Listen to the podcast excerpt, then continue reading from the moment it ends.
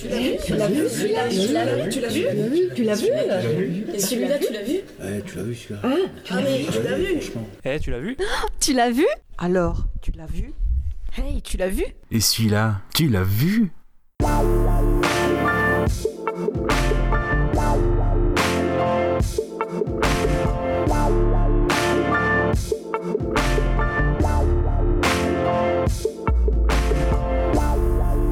toutes à tous et bienvenue pour un nouveau numéro de Tu l'as vu, toujours monsieur Gravelax ou Gravelax tout court, accompagné de Gooby, voilà, et de Kaza. On est là aussi, donc toujours dans ces épisodes de présentation, on se présente un petit peu au travers des films qui nous ont marqués par, euh, par genre. Bien sûr, forcément, on a un petit peu euh, voilà, comprimé pour pas euh, non plus faire 25 émissions, parce que dans ce cas-là, on est dans Parlant Péloche. On peut présenter des films qui nous tiennent à cœur pour, voilà, pour se présenter à vous. C'est un peu l'idée pour, le, pour le départ. Après, il y aura d'autres concepts qui viendront s'inviter. Cette semaine, donc, on vous propose en effet le double thème, la science-fiction et le fantastique.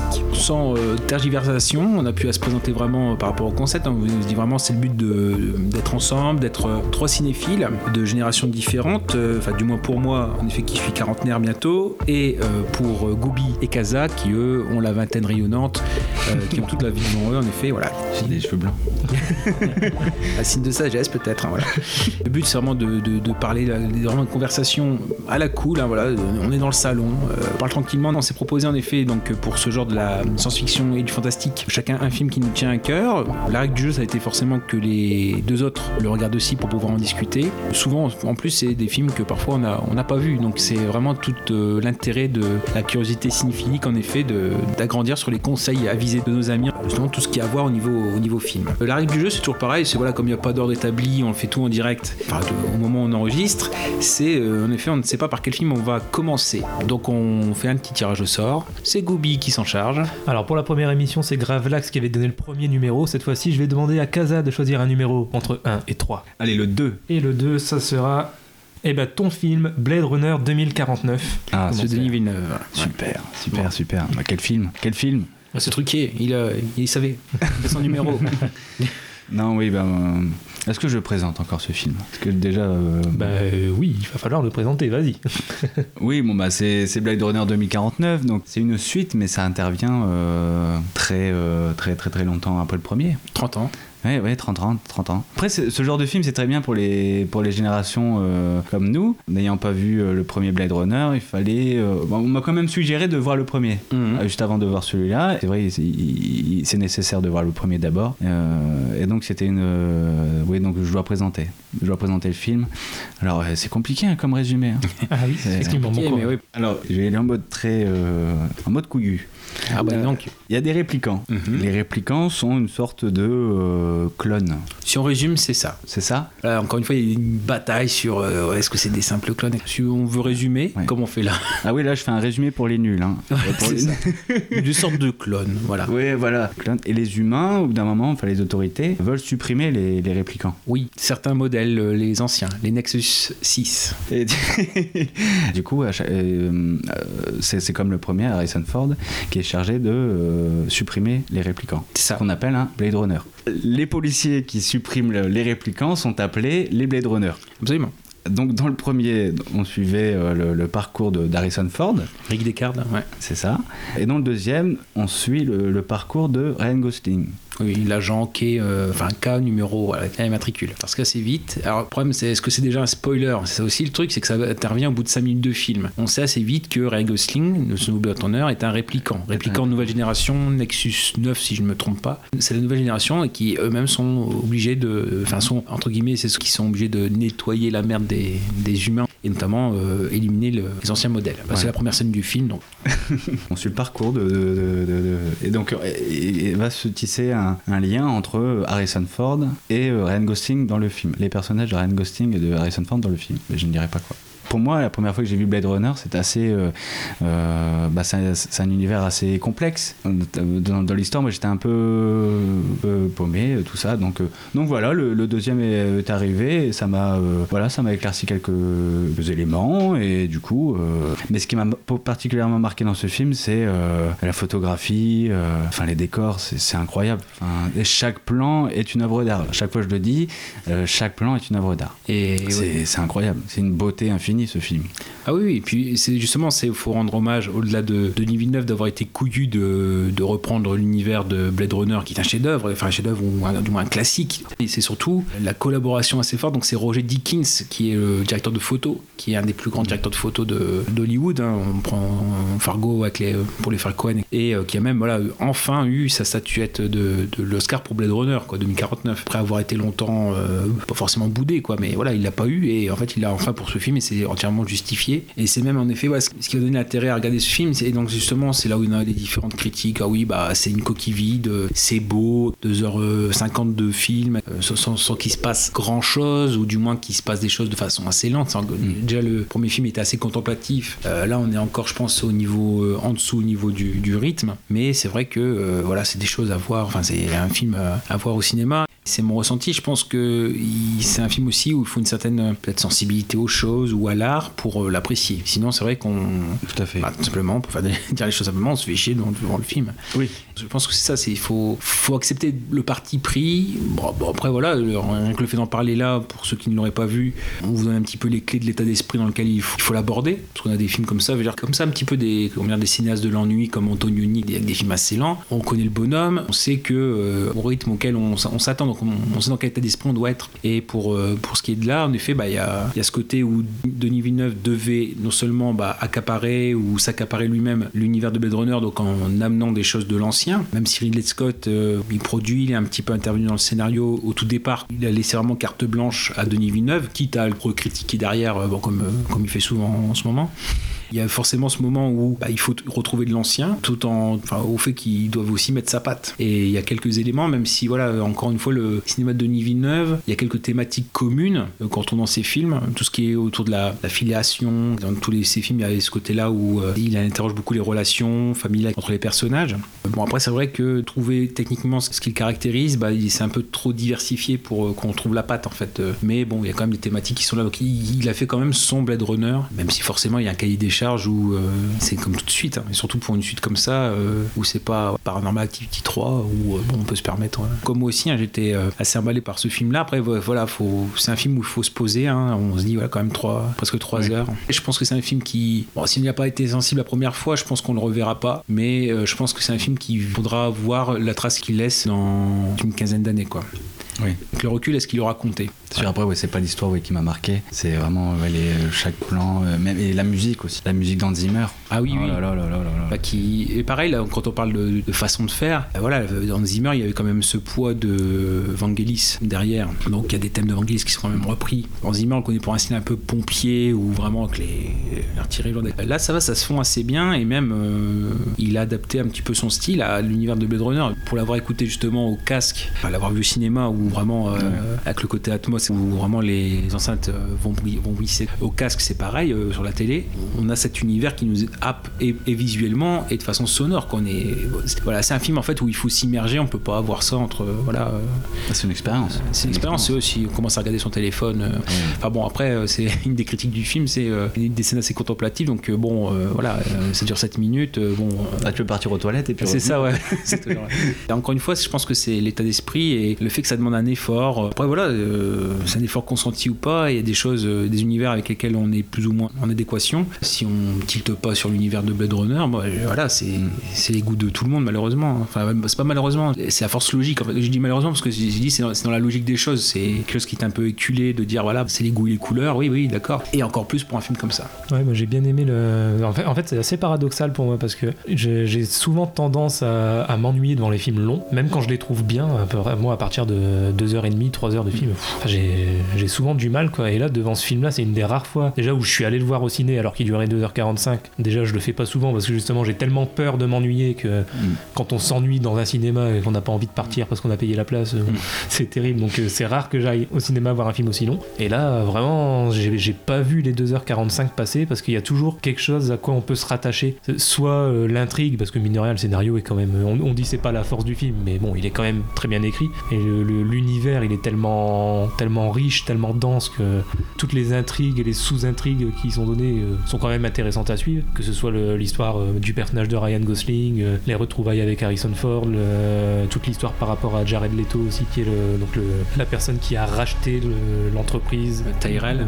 Tyrell, qui fabrique les réplicants. Donc, Voilà, il y a plusieurs sous-intrigues comme ça qui sont intéressantes. Et même quand ces intrigues-là sont pas développées et que donc c'est plus contemplatif, ben justement, il y a la réalisation de Denis Villeneuve et, toute la photographie, la, composition de chaque plan est tellement belle que même quand l'histoire est pas développée, il y a quand même, on peut se rattacher à ça, à l'esthétisme du film, qui fait que du coup, euh, voilà, c'est une des rares fois où vraiment je me suis pas emmerdé pendant 2h45. J'ai même eu l'impression qu'il durait euh, 40 minutes de moins. Euh, voilà. Bah, après, j'ai pas grand chose à dire sur ce film parce que justement, bah, comme, euh, comme l'a dit Gravelax tout à l'heure, c'est une expérience à vivre en fait. C'est plus euh, un film dans lequel on, s'immerge. Il, il est pas trop à analyser, je pense. C'est plus à vivre analyser. Donc j'ai pas grand chose à en dire en fait. Je l'ai je l'ai adoré et ça a été une super expérience. Par contre, euh, pour en dire quelque chose, c'est plus compliqué. les réactions que j'ai pu entendre justement après, juste après la, des gens qui l'ont qui l'ont vu, c'est voilà, c'est on sort de la salle, mais euh, on n'a pas envie d'en parler. Enfin, pour ceux qui l'ont ressenti, c'est euh, faut que je le digère en fait. Limite que je le revoie. Je sais pas si c'est ma pratique de cinéphile, je sais pas si c'est un bon esprit, mais c'est le fait justement de se dire pour des films longs, bah, le fait d'être pris en otage par la salle de cinéma, mais se dire voilà, je suis là pour voir le film. Pour Blade Runner, forcément le grand écran, ça apporte, ça apporte Totalement. beaucoup. Je sais pas si c'est des bon état d'esprit de dire bon voilà, je suis pris en otage, je sors pas. Il y a des films qui sont exigeants, comme celui-ci. Dans cette partie-là, c'est la meilleure façon de les, de les voir. Pour leur rendre justice, en fait. Consacrer l'attention qu'ils méritent. Et on passe à la partie, alors, la partie spoiler. Ah ouais, du coup, la partie spoiler, euh, c'est un peu. Du coup, on sait pas trop de quoi. Oui, si, euh, je tiens à Ah, dire si. juste une chose. Donc, en gros, la copine à Gosling dans le film, c'est une carte mémoire. Ouais, c'est ouais. ça fait un peu penser à Her, le film Her de. Il Ouais, il y a c'est une partie comme ça, ouais. Mais c'est déjà, c'est bien. Par rapport au premier, bah, il y avait déjà une, une relation établie. Mais dans celui-là, t'es vraiment. T'es attaché à un applicant, en fait. Ouais. Hmm. C'est quelque chose de, de fort parce que vraiment, t'as le. On est un peu obligé de parler de quasiment, forcément on en oubliera, mais parler des thématiques du film. Donc l'intelligence artificielle, en effet, elle en fait partie. Après, voilà, l'histoire aussi, mais c'est la, en fait la, la quête d'humanité d'un répliquant euh, Ouais. qui part dans une quête où peut-être il est appliqué. Et après, voilà, c'est le fait de revoir euh, Descartes, en effet, Harrison Ford. Donc au bout de deux heures de film, Mais il est quand même bien présent. Enfin, on- dans l'histoire, il est quand même bien alors, il est présent. présent parce qu'en effet c'est euh, la scène. Dans le premier il y a en effet une scène centrale où euh, Harrison Ford donc Descartes et euh, interroge en effet la, secrétaire on va principale de Tyrell l'entreprise Tyrell qui fabrique les réplicants qui est donc Rachel qui elle-même donc est une réplicante. Et il y a une scène d'amour en effet. Et la scène d'amour et ce qu'il en résulte c'est une grande partie du Blade Runner 2049 en fait. Le fruit de cet amour qu'est-ce qu'il a donné qui est-il ou qui est-elle voilà. Donc il y a cette, cette partie là donc c'est vrai qu'on partir d'un moment il y a une référence où le fait que voilà que Descartes un ancien Blade Runner a rapproché de, de près la supposée mère de, de l'enfant qui, fait l'objet de l'enquête. Et donc c'est comme ça qu'il vient à lui. Donc il a qu'il a une quête de le retrouver également. En effet comme on dit dans la filiation dans l'espoir en effet d'être euh, l'enfant euh, Ryan Gosling d'être l'enfant de cet amour. Mais c'est vrai que voilà bah, euh, Descartes il faut attendre deux heures avant qu'il arrive. Justement ça permet de donner un troisième acte où ça relance l'in- l'intérêt et les enjeux. C'est un plaisir de alors un plaisir de le revoir oui. Bon on va dire qu'il fait à peu près le job pour avoir vu à peu près les making of du, film. C'est avec plaisir qu'il a repris parce que justement on suivait pas la suite de Descartes de- en personnage central. Ou la toute dernière image avec lui il y a un début d'émotion qui correspond à ce qu'on qu'on a. Après c'est un style de Villeneuve de couper quand toute l'émotion n'est pas développée de dire ah bah voilà comment ça continue et à nous l'imaginer. À la limite ça arrange Harrison Ford parce que euh, ou, du moins il a donné beaucoup dans la scène où on voit que Rachel la, la réplicante du premier film qui dans, le film est, est morte mais qui a été euh, clonée où c'est un effet comment dire, un effet spécial hein où c'est enfin, un mannequin ou une doublure euh, et on a remis le visage de Sean Young qui ne ressemble plus du tout à ça aujourd'hui donc euh, Mais c'est impressionnant, et c'est impressionnant. Bah, c'est, de toute façon, voilà, c'est ça aussi, ça peut être intéressant de voir comment dans le futur ce sera, ce sera utilisé. On parlait dans une dans l'émission sur le- les films d'horreur de Dr Sleep, savoir s'il y aura quelque chose comme ça avec euh, Jack Nicholson en incrusté. en- On sait qu'il ne participera pas au, au projet, donc euh, savoir s'il y aura une petite image comme ça de, de reprise. Voilà, On ouais. verra. On verra. On verra, on verra, on verra. Ça, ça, ça, c'est notre histoire. Blade Runner, forcément, 2049, il y a un- une sorte de tableau en mouvement, quoi, en fait. C'est un peu, c'est un peu ça. C'est tout à fait ça. Encore une fois, c'est c'est des films qu'il faut voir avec un certain état d'esprit. À la base, faut être prévenu, sinon, c'est vrai que voilà, on est assez vite désarçonné. Pareil aussi, euh, justement, c'était ça aussi que je voulais peut-être euh, savoir, c'était votre rapport au premier euh, Blade Runner, l'original. Elle est beaucoup plus énigmatique et c'est ce qui, c'est aussi un des enjeux peut-être euh, qui n'est pas éclairci, et tant mieux, de ce Blade Runner 2049. Ça donnait plus d'ambiguïté sur la nature de Descartes, à savoir s'il était lui-même un répliquant. Il y a une petite allusion et justement le film n'y répond pas, ou de façon assez ironique. C'est-à-dire qu'en gros, il répond en disant bah on s'en fout. C'est la scène où Gosling redécouvre Descartes, qui se sont battus, etc. Et où euh, finalement c'est euh, on continue à se battre, on va boire un verre, ils vont boire du whisky et, euh, et donc euh, Descartes balance du whisky par terre pour son chien. Et Gosling lui- demande si c'est un vrai ou pas, le chien, si c'est un répliquant ou, ou pas. Et en gros c'est bah le chien c'est ce que tu veux. On, on s'en fout. En fait et donc en fait à, à travers ce dialogue c'est à lui aussi qu'on s'adresse. C'est-à-dire Descartes est-ce que c'est un répliquant ou pas? On s'en fout. Et donc ouais c'est cette partie aussi qui est, qui est intéressante. C'est juste pour revenir sur le rebondir sur enfin ou revenir boucler la boucle. Dans le final cut en effet on a une scène finale où Descartes en effet euh, sort, sort de chez lui va pour partir et il y a un, un petit élément en fait euh, où il est enfin on voit qu'il est qu'il peut être sensible. En fait, ouais, l'avantage, c'est que le, de- le, le nouveau, là, 2049, m'a fait euh, vraiment apprécier l'univers, tu sais. Le premier, j'étais un peu euh, limitatif, J'étais- pas fan. Et le deuxième m'a fait vraiment euh, apprécier l'univers. Ouais, je suis d'accord. C'est pareil quand j'ai vu juste le premier avant d'aller d'aller voir la suite, mais je l'ai en fait je l'ai apprécié hein, déjà dès le départ. Et c'est en, en voyant le 2, j'ai tellement pris une claque en fait avec la suite que du coup ça m'a fait presque réévaluer le premier.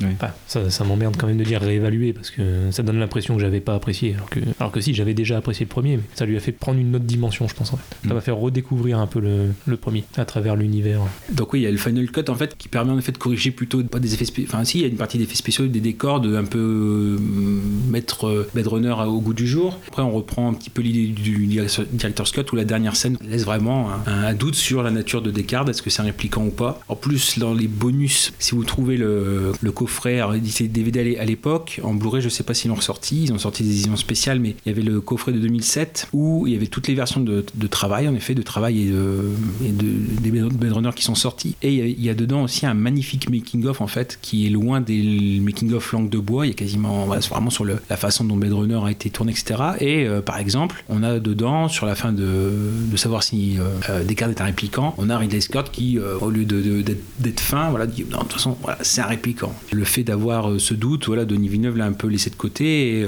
voilà, en gros, l'idée, c'est euh, Descartes est un répliquant ou pas, on, on s'en fout. C'est pas, c'est pas le centre du, du sujet. Encore une fois, ça prolonge et ça prolonge bien, ça ne trahit pas. C'est, c'est une suite, c'est pas un reboot, c'est-à-dire que c'est Ah pas, c'est pas une copie. Il y a vraiment un gros travail de Denis Villeneuve là-dedans. Et, et ça donne tout l'intérêt à ce film-là de quelque chose qui aurait pu être une suite opportuniste. Bah non, au contraire, c'est un, vrai travail, c'est une vraie ambition, une vraie vision des choses. Après, on adhère, on adhère pas. Ça, c'est voilà, encore une fois, c'est les couleurs. On, on pourrait le répéter 25 000 fois. Il demande une exigence de la part du spectateur ou un effort, quoi. C'est pas une vision passive, euh, contemplative, oui, euh, passive, non. Une très belle conclusion, je trouve. Oui. Ouais, je, fais ce, je fais ce que j'ai pu. Quel génie. Alors Et- à moins qu'on parle des scènes qu'on préfère. Ah oui, bien sûr. Si oui, moi j'ai eu euh, les- euh, le- comment l'image de la, la bataille entre euh, Descartes et Ah. le personnage de Ryan Gosling dans la une sorte de cabaret de boîte de nuit. Oui, parce qu'on est à Las Vegas, en fait, abandonné, donc c'est un casino. C'est un, ca- ouais, un casino. C'est cette scène-là. Il y a la musique qui est très présente, le, le- le fond. Mhm, Le fond avec est- Elvis en hologramme. On est plus dans le, dans le style en fait que dans le dans l'histoire ou quoi, mais c'est magnifique. C'est magnifique. Après, oui, tous les plans sont magnifiques, mais cette scène de bataille me plaisait beaucoup. Ah, il y a une ambiance euh, vraiment spécifique avec le l'hologramme qui marche, qui marche pas. Et euh, oui. Dans le genre, ça fait un peu, ça me faisait penser un peu à euh, une scène de, de baston comme ça dans, dans James Bond. Vous savez quand il est dans le bâtiment et euh, qui va attaquer par derrière un sniper. Mhm. Il y a, ce, il y a ce- cette idée de- d'écran là derrière comme ça, donc on voit seulement que les ombres de- des Ah, personnages. euh, Mhm. Ce- oh, et donc dans celui-là, c'était vraiment très, très bien euh, traité. Ça m'a marqué. Mais euh, comme je dis, euh, tous les plans sont magnifiques. Ah oui, c'est, pour ça, mais c'est, un des plus beaux films que j'ai vus euh, ces derniers, ces derniers temps. Vraiment. Oui, au sens, Beau. li- au sens littéral, quoi. Oui, oui, oui. Un beau film. Beau. Belles- avec des belles images. Ah, Bon, après, c'est difficile de choisir une seule scène dans un Mm. film aussi long et aussi riche, mais ouais, ça va peut-être vous paraître bizarre, mais c'est la scène d'intro, en fait. La- Ouais.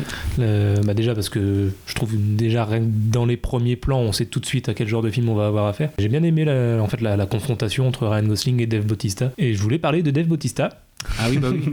Euh, je trouve qu'on le voit un peu trop peu, qu'il est un peu trop sous-évalué cet acteur. Il l'a montré avec son petit rôle là-dedans, même si on le voit pas beaucoup et que c'est pas pas un rôle de composition, c'est sûr, mais pour le peu qu'on le voit, je trouve qu'il il- il dégage quelque chose de bah, un charisme déjà de fou et même dans son jeu en fait quoi. En, l'espace de 5 ou 10 minutes, on comprend tout de suite à quel genre de personnage on a affaire et on comprend tout de suite le côté dramatique de la situation. De Ryan Gosling qui vient pour euh, bah, pour le chasser en gros et la confrontation est super bien filmée. J'aime beaucoup le- la chorégraphie du combat et à ce moment-là déjà quand on comprend que Ryan Gosling est un répliquant, euh, déjà rien qu'à le voir claquer contre le mur et passer à travers le mur, enfin on s'y attend pas je trouve. Autant de brutalité dès la première scène. Ouais. Enfin brutalité c'est une façon de parler parce qu'en plus, euh, dire c'est pas c'est pas violent, on voit pas de sang ni quoi que ce soit, mais La force. euh, voilà la, la force et la puissance dans les coups qui sont donnés. Donc euh, avoir ça déjà en introduction de film, rien que dans les dix premières minutes, euh, ça m'a marqué tout de suite d'entrée de jeu. Et pour moi, donc finalement, ça peut être aussi euh, une forme de recommandation, mais tu te plains par exemple de ne pas voir assez euh, Dave Batista, mais il y avait en effet trois courts-métrages qui avaient été faits pour euh, expliquer ce qui se passait entre euh, 2019 et 2049, à trois moments précis. Un qui est en 2022, qui raconte le blackout, et qui est un animé par, alors c'est Watanabe, c'est celui qui avait fait Cowboy Bebop, c'est le plus, connu comme dessin animé qu'il ait, fait. Ce qui est expliqué dans le film, à savoir par exemple pourquoi est-ce qu'il n'y a pas d'archives de tout ce qui est Tyrell par exemple. Il y a ce- cet animé qui raconte ça. Il y a 2036 avec euh, Jared Leto, donc Wallace, euh, il demande à des législateurs de repermettre à nouveau la, fabrication de répliquants. Et d'ailleurs, il en a fabriqué un, ce qui choque un petit peu euh, les personnes. Et en fait, il y a 2048, le dernier et troisième court-métrage, qui donc parle de Sapper Morton, à savoir donc Dave Batista, qui donc vient en ville pour vendre ce qu'il a récolté. Et donc, il prend à ce moment-là la défense d'une mère et d'une fille qui sont en face de bandits. Et c'est là où on voit sa force, parce que vraiment, il se bat face à 3-4 de personnes, etc. Et donc c'est là où on voit sa force. C'est là où aussi on voit qu'il se fait repérer puisqu'il y a un indique qui appelle tout de suite la police pour dire euh, bah voilà j'ai peut-être retrouvé euh, un des nexus qui, manque, qui se fait repérer. Et c'est là justement où en voyant bah, notamment ce dernier euh, court métrage on voit la force qu'il déploie, dont il est capable. Et c'est là aussi où on s'aperçoit de la force de Gosling parce que finalement quand on la met en parallèle, que Gosling arrive à maîtriser euh, un bestiau comme ça, façon de parler. C'est quelque chose. Voilà c'est quelque chose. C'est plus des scènes que j'ai découvert, enfin des, des courts métrages que j'ai découverts sur le, sur le Blu-ray. Sinon, une, scène vraiment dedans, vite fait, c'est euh, bien sûr la, scène entre guillemets d'amour entre euh, K et l'hologramme qui lui, Joy, qui lui tient lieu de compagnie. Donc, qui, si on place au niveau de l'échelle, on a, entre guillemets, dans la société de Blade on a les humains, les réplicants et les hologrammes. Et donc, elle, hologramme, veut euh, en effet ressentir le côté matériel de la peau, etc. Et donc, engage une prostituée pour se synchroniser avec elle et pouvoir avoir un, rapport, entre guillemets, avec, avec K, avec son amour. Donc, là aussi, c'est le fait que l'intelligence artificielle développe un lien d'affection avec euh, un réplicant qui lui-même n'est pas humain. Euh, Les insultes qu'il reçoivent, quoi, peau de robot. euh, Faut retenir aussi quand même le beau coup de poing dans la gueule que se prend Gosling par Harrison Ford, qui est Un un vrai, vrai. coup de poing. un vrai coup de poing, ouais. Euh, ça, ça se remarque pas forcément à l'écran, mais Mm. il a dû bien souffrir quand même parce que il y va fort le petit Harrison Ford quand même, malgré son âge. Ah ouais. Un sacré coup de poing quand même. Ouais. Et je pense qu'on a à peu près fait le tour de ce qu'on avait à dire. Voilà pour euh, Blade Runner 2000, euh, 2049. On passe donc à notre film, on ne sait pas encore lequel, puisque euh, voilà, il, reste, il en reste deux. Alors pour être honnête, moi, comme les papiers sont mal pliés, je vois à quoi ils correspondent. Donc dis-moi un ou trois. Un ou trois, bah, on va aller sur le 1. Et ben le 1, c'est le mien. Ah bah d'accord. Et là, je vais peut-être euh, faire plaisir à beaucoup euh, d'enfants de mon âge. On va parler de Hook de Steven Spielberg. Ah, de 1991, oui. Tout à Hook ou la revanche du capitaine Crochet. Voilà, avec son honteux titre français. Ouais. à rallonge, alors qu'en original, c'est juste Hook. Pourquoi ne pas avoir gardé juste Hook On ne sait pas. Oh non, souvent, souvent on dit Hook. Hein, voilà.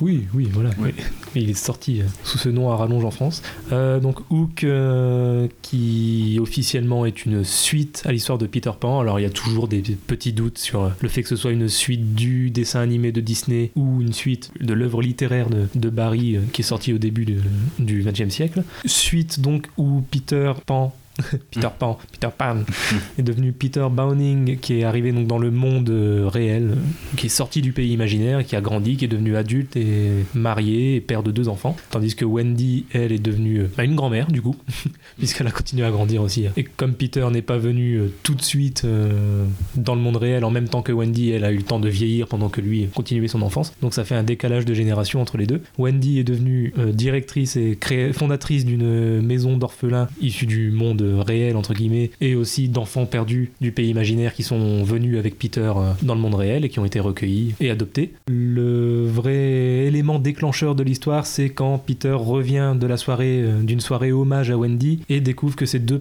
ces deux enfants pardon, ont été kidnappés avec un message sur une porte, une épée, un papier dessus, c'est écrit euh, un message du capitaine Crochet, enfin signé par le capitaine Crochet, qui dit avoir kidnappé ces deux enfants. Sauf que problème, Peter ne se rappelle de rien.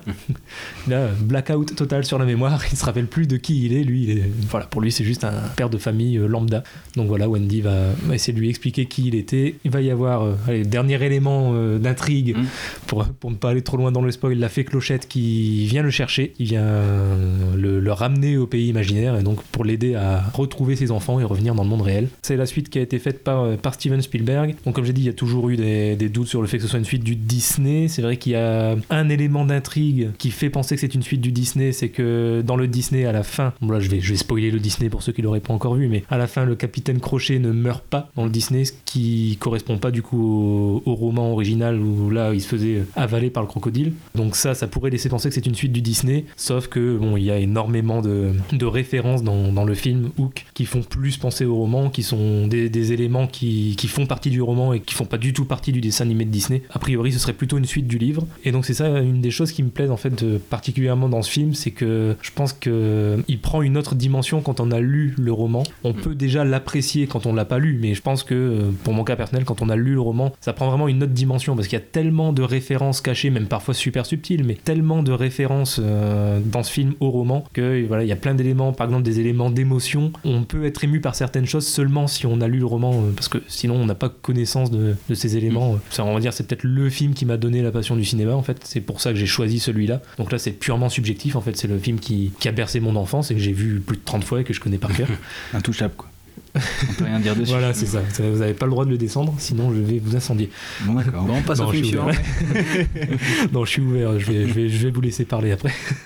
Sur la mort du capitaine Crochet, le fait qu'il soit toujours en vie dans celui-là, ça n'empêche pas que ça puisse être une suite du roman, car il y a quand même une réplique à un moment qui fait référence à, à cet élément et qui du coup vient justifier le fait qu'il soit toujours en vie, euh, ma- malgré la fin du roman. C'est quand, le, quand Monsieur Mouche, le fidèle bras droit du capitaine Crochet, lui dit euh, Vous avez tué le crocodile. Enfin, Mm. il- je sais plus quelle est la réplique exacte, mais en gros, il fait référence au fait qu'il ait tué le crocodile. Ça fait que même si c'est pas cohérent par rapport à la fin du roman, bon, finalement, il y a quand même une petite justification qui fait que ça, reste assez cohérent. Plein de détails après qui sont juste dans le livre, comme par exemple euh, un, un truc assez subtil en fait que j'ai remarqué. Il y a deux ou trois répliques dans le film qui sont dans le film dites par, euh, par le capitaine Crochet, alors que ce sont des répliques qui, dans le roman, sont dites par Peter Pan, mais mot pour mot les mêmes répliques en fait. Par exemple, euh, la mort peut être une belle aventure, ou euh, quand il dit euh, mentir, moi non, jamais la vérité est bien trop amusante. En fait, Mm.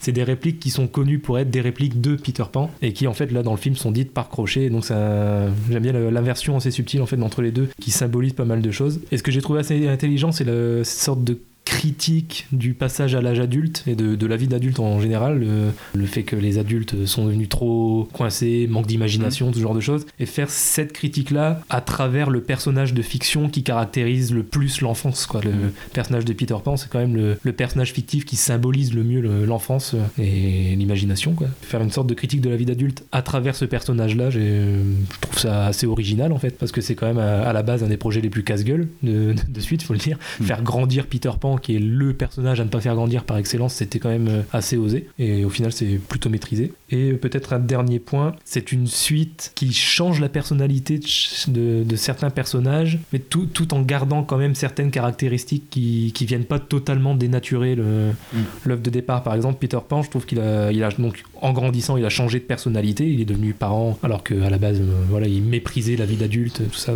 Ça, c'est très connu. Mais en même temps, dès le départ, il y a déjà certaines caractéristiques qui font que, quand même, il va redevenir lui. Par exemple, euh, dès le départ, euh, quand il est chef d'entreprise, bon, bah, il est, comme le, le dit euh, le personnage de son fils, dont j'ai oublié le prénom, honte à moi. Jack Jack, voilà.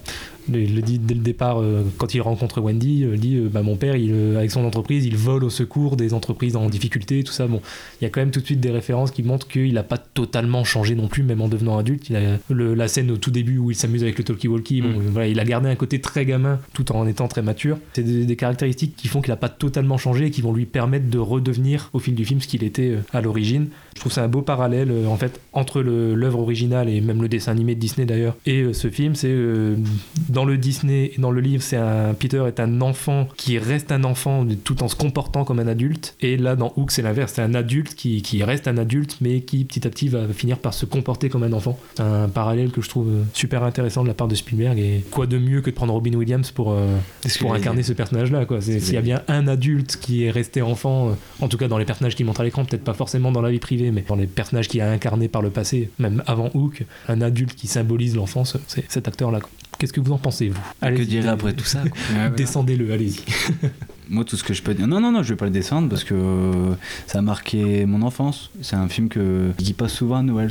C'est le film de Noël qui passe souvent, euh, le ciné du dimanche de Noël. C'est émouvant. C'est pas le, le- le film qui m'a le plus marqué, mais euh, j'en j'en garde un souvenir euh, ouais, euh, émouvant. Et puis, euh, par contre, c'est la, la, la BO de John Williams. Ah oui. Oh, Steven. Spielberg et John Williams, de toute façon, ça a toujours été. C'est comme euh, Hans Zimmer et Christopher Nolan, quoi. C'est ça Et C'est une claque à chaque fois. Voilà, je je- j'en dis pas plus. Non, ouais, pour moi, c'est, je l'avais vu, euh, ça sortit en salle, ouais, voilà, j'avais vu, et je l'avais, et je pense que je l'avais pas revu depuis. Donc, vous savez, quand je l'avais vu, j'avais 11 ans, donc j'étais pile le public euh, cible. Pour moi, voilà, ça reste un film d'enfant. Ah, C'était pas forcément encore à la mode d'avoir le double langage, c'est-à-dire ici même pour les dessins animés actuels, de dire bah les parents vont accompagner les enfants en salle, donc on va leur mettre des blagues que eux vont comprendre pas les enfants et vice versa. J'en gardais un souvenir comme ça, mais pas une envie folle de le revoir. Surtout après, euh, avec la décantation, en effet, le fait que euh, bah, il ressort que ça reste un Steven Spielberg mineur. Je pense qu'il a peut-être déçu, mais je pense que sur le moment, il a suscité beaucoup d'attentes parce qu'en fait, le, le- thème de Hook, c'est le thème euh, quasiment le plus Spielbergien possible, dans le côté usine à rêve, etc. Et en fait, c'était le, projet qui correspondait le plus à Spielberg. Et visiblement, il en a fait un peu trop, mais euh, pour moi, ça fait penser voilà, à, un, gâteau. On m'a foutu des gâteaux que j'aime bien, du trianon avec de la charlotte. C'est pareil, c'est bon, mais euh, tout ensemble, c'est indigeste. Il y a des moments où c'est quand même trop enfantin. Après, c'est peut-être moi qui ai perdu mon âme d'enfant, je pense pas. C'est pas forcément ça, mais c'est trop, dans le rythme, le, le moment où il redevient Peter Pan, où il prend conscience de lui-même, il y a un quand même un peu, un peu long, quoi. Par contre, il y avait une, une autre citation, on parlait des citations. Après qu'il y a Wendy qui, dans les- la première demi-heure du film, qui dit Tu es devenu un pirate. Ouais. Il y a cette réplique qui est quand même assez importante. Ce qui fait qu'en fait, finalement, si on prend le message, c'est le côté euh, une critique du capitalisme, de l'ultralibéralisme. Donc il y a une critique un peu, voilà, simpliste forcément, quoi, mais euh, voilà, du capitalisme. Au début du film, ça, c'est le personnage qui est tiraillé entre euh, sa vie de famille et son travail, et qui finalement souvent tranche, euh, malgré lui, du côté du travail. Il faut vraiment que des éléments de son enfance se raccrochent à lui. Dès qu'il voit Wendy, les ramener à l'ordre, en fait. Et c'est là où on voit peu à peu le fait qu'il non seulement il doit se découvrir à lui-même, par contre, c'est vrai que voilà, il y a une grosse partie où euh, il y a un peu de souffrance, enfin pour moi un peu de souffrance quand même, Euh, quand il tombe chez les enfants perdus. euh. Gravelax, tu es devenu un pirate. Ne grandissez pas. Arrêtez. Arrêtez dès cet instant. Et c'est valable pour vous aussi, monsieur le président du conseil d'administration. Désolé, trop tard, grand-mère. Et cadeau de si terriblement important, un métier aussi terriblement important que le tien. Ben, tu vois, quand une grosse entreprise va couler, papa vogue vers elle. Et s'il rencontre la moindre résistance, Enfin, il, il exagère un peu. Je, je fais toujours des fusions et acquisitions et un La peu de moindre raison- spéculation sur des affaires immobilières. la moindre résistance, Jack. et il fait sauter le bâtiment.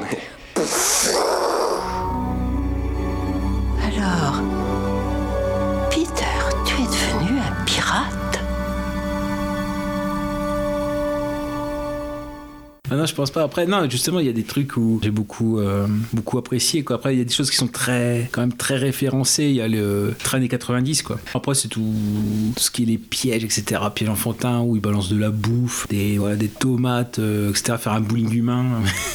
des bonnes trouvailles. le- la scène d'Imagine à bouffe. Oui. Où, voilà. où- Avec les insultes euh, Voilà, très voilà. perchées. Je pense qu'il va peut-être gagner peut-être un peu plus court, je crois, peut-être plus ça. Parce que quand même, 2h20. Ouais. C'est vrai que pour un, pour un film justement enfantin, plus destiné, euh, soi-disant destiné aux enfants à la base, c'est vrai que 2h20 c'est assez rare Mm. que ce soit aussi long. Par contre, ouais, non, le point, enfin, pour moi, le point positif, bah, même si c'est du cabotinage, mais de toute façon, c'est le rôle qu'il exige, c'est du, du Sin Hoffman, quoi. C'est dans Oui. Capitaine Crochet où euh, ça change de le voir, de le voir comme ça. Il y a en plus tous les aspects du, du personnage, euh, le voir sans sa perruque, etc. Il y a le, à côté de des constructions où euh, il y a des, des parties supplémentaires du personnage qui sont données par lui. À la limite, moi, je préfère Crochet. Ah oui, oui, mais moi aussi, j'aime C'est ça les scènes avec Crochet, j'ai j'ai accroché, voilà. Ah, c'est bien comme ça, mais bon. Euh, ouais, c'est- tambour là. Ah, c'est cadeau. J'ai bien aimé les clins d'œil en fait. Euh, Il y a Phil Collins en inspecteur, on le voit assez, assez vite. Il y a Glenn Close qui est en pirate, celle qui tombe dans le coffre à Bobo. Oui. Voilà. Ah oui, Bah, c'est. Glenn Close, euh, voilà, euh, film très 90. Il y a un effet, euh, c'est quand on change de perspective dans les films un peu fantastiques, il y a tout de suite cet effet du cadrage en biais, Mm. le cadre qui part complètement en biais. Là, ce qui arrive quand, en effet, il doit partir au monde imaginaire. Bah, Clochette aussi, il faut en parler peut-être un petit peu. Julia Roberts, c'est, je l'aime bien, mais bon. Ouais, bon, je sais pas, il y a un petit côté. Ouais, ça fait kitsch, mais je sais Ouais. pas, ça- en même temps, ça correspond bien à l'ambiance du film. Ça, ça, me, ça me choque pas, Julia Roberts, euh, dedans. Ouais. Bon, elle aurait pu faire mieux, ça, m'a c'est sûr. choqué- ça m'a pas choqué non plus. Mais après, ouais, ça fait, je l'ai vu, je il y a longtemps, hein, donc il faut que je le revoie avec euh, un œil euh, adulte. Après, c'est pareil, je pense que isol- isolément, avec le Roberts, bon, en clochette, ça va, mais après, si tu l'additionnes avec euh, les gamins, euh, Ah oui, oui, oui. oui. euh, même quand ça se retourne, c'est quand lui-même redevient enfant ou jeune, bah, finalement, c'est Rufio qui devient, enfin, le chef des enfants perdus qui devient bisu. Bah, les blagues, c'est ouais, bah, je te baisse ton pantalon. Ouais, ouais. Ouais. Ah, puis pareil, enfin, là, par contre, ça sera un, un spoiler, mais c'est pareil. Pour un film pour enfants, c'est vrai que la mort de Rufio par le capitaine Crochet, elle est surprenante. Elle est surprenante et je sais pas, on dirait que c'est par rapport au ton qu'il y avait avant, ça, je vais pas dire que c'est là comme un cheveu dans la soupe, mais euh, Elle est touchante quand même, je trouve. Mais euh, en Ah. particulier, Robin Williams, dedans, euh, dans cette scène-là, je trouve, Mm. au moment où il vient après, sur, j'allais dire sur le cadavre, bah, il est pas encore tout à fait mort à ce moment-là, Rufio, euh.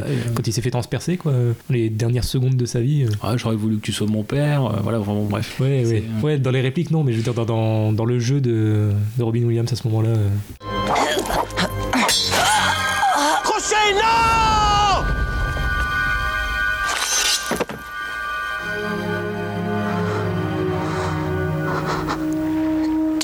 j'aurais voulu Non, quoi? J'aurais voulu avoir un père. Comme toi. Ouais, mais c'est pareil, il meurt et puis après, bah, allez hop. euh, Ouais, ouais.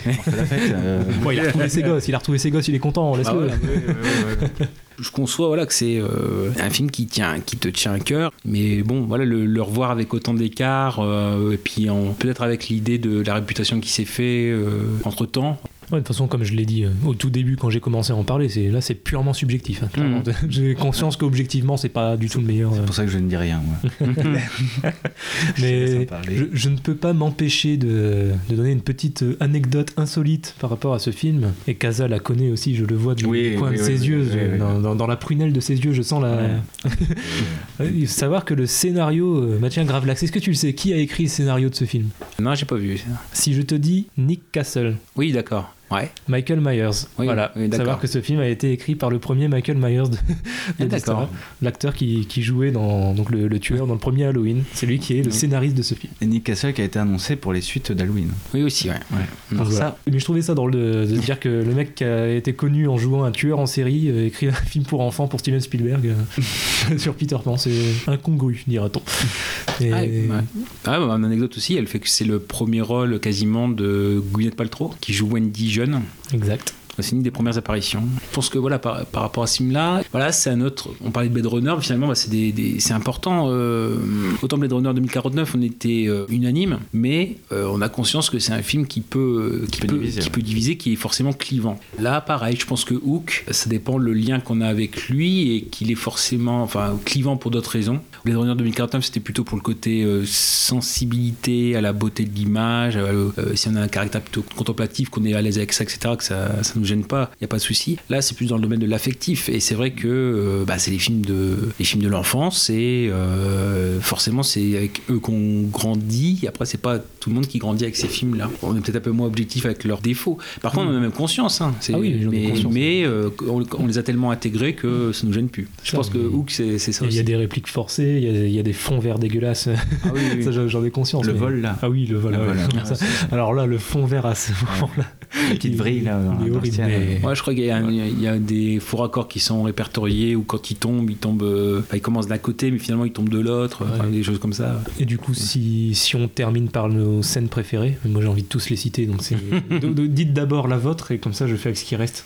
Euh, moi, d'accord, ok, mais c'est un peu surprenant. Oui. C'est le, le- le piège à scorpion Ah Effectivement. au début du film qui m'a traumatisé quand j'étais petit. Surprenant. J'ai jamais voulu être à sa place. Avec euh, donc euh, Glenn Close, du coup. Ah oui, oui ben, tu te rends compte que c'est seulement aujourd'hui que j'apprends que c'est Glenn Close qui, qui était dans la. Oh, bah ouais, j'aimerais pas être à sa place. Oh mon dieu, bah, c'est ma- ça m'a traumatisé ce- cette scène-là. C'est vrai que dans un film pour enfants aussi, c'est. Et oui, mais c'est ça, choquer. oui. c'est ça aussi ce que j'avais comme sen- ressenti quand j'étais petit, mais je le savais pas encore. C'est que ce film-là, d'un côté, il penche trop vers l'enfin, vers l'aspect enfantin, et il peut basculer aussitôt dans l'aspect euh, adulte, mais très adulte. Et quand t'es enfant, quand je l'ai vu enfant, bah tes aspects euh, adultes, euh, tu te sens un peu détaché, tu comprends pas tout. Alors Ouais. que C'est vrai qu'il y, a- il y a même une coulée de sang à la fin, rappelez-vous. quand, quand Peter se fait euh, arracher le bras là par crochet, enfin pas arracher le bras, mais prend un coup de crochet sur le bras, on voit son bras saigner. Du sang dans un film pour enfants, vous vous rendez compte C'est Ouais, bah, écoute, euh, maintenant, aujourd'hui, c'est moins de 10 ans ce truc-là. Moins de 10 ans, hein, donc euh, bon. Non, mais oui, c'est ça, c'est qu'il n'y a pas de juste milieu dans, dans ce film. C'est...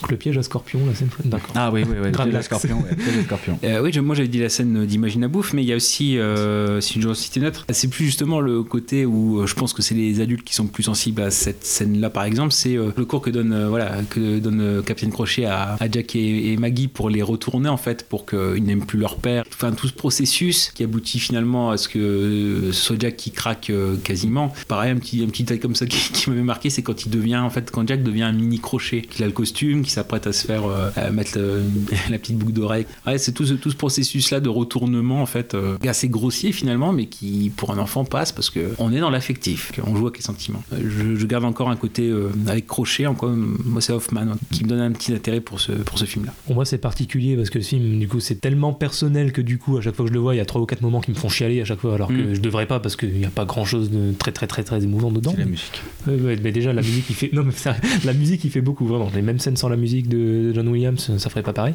Je garderais peut-être la scène au début quand Peter euh, vraiment voit les enfants perdus pour la première fois, que du coup, il se fait pas reconnaître, et que même Rufio euh, essaie de faire croire que c'est pas lui et tout ça. Le moment où, juste après, où où ils font deux camps, enfin, en gros, ceux qui Ah croient que c'est Peter venaient d'à côté, ceux qui croient pas que c'est lui, voilà, donc ils vont tous du côté où personne ne croit que c'est lui. Et il y a un gosse avec Mm. la musique Mm. sublime de John Williams à ce moment-là qui vient tout faire. euh, voilà, la musique elle-même me fait chialer de toute façon. Mais il y a un gosse qui vient, qui lui touche le visage pendant 30 secondes, puis qui lâche la petite réplique Ouh, tu es là, Peter. Je, ah, putain, ce, ce petit moment-là, là, c'est une petite bombe d'émotion, je trouve. Oh, tu es là, Peter.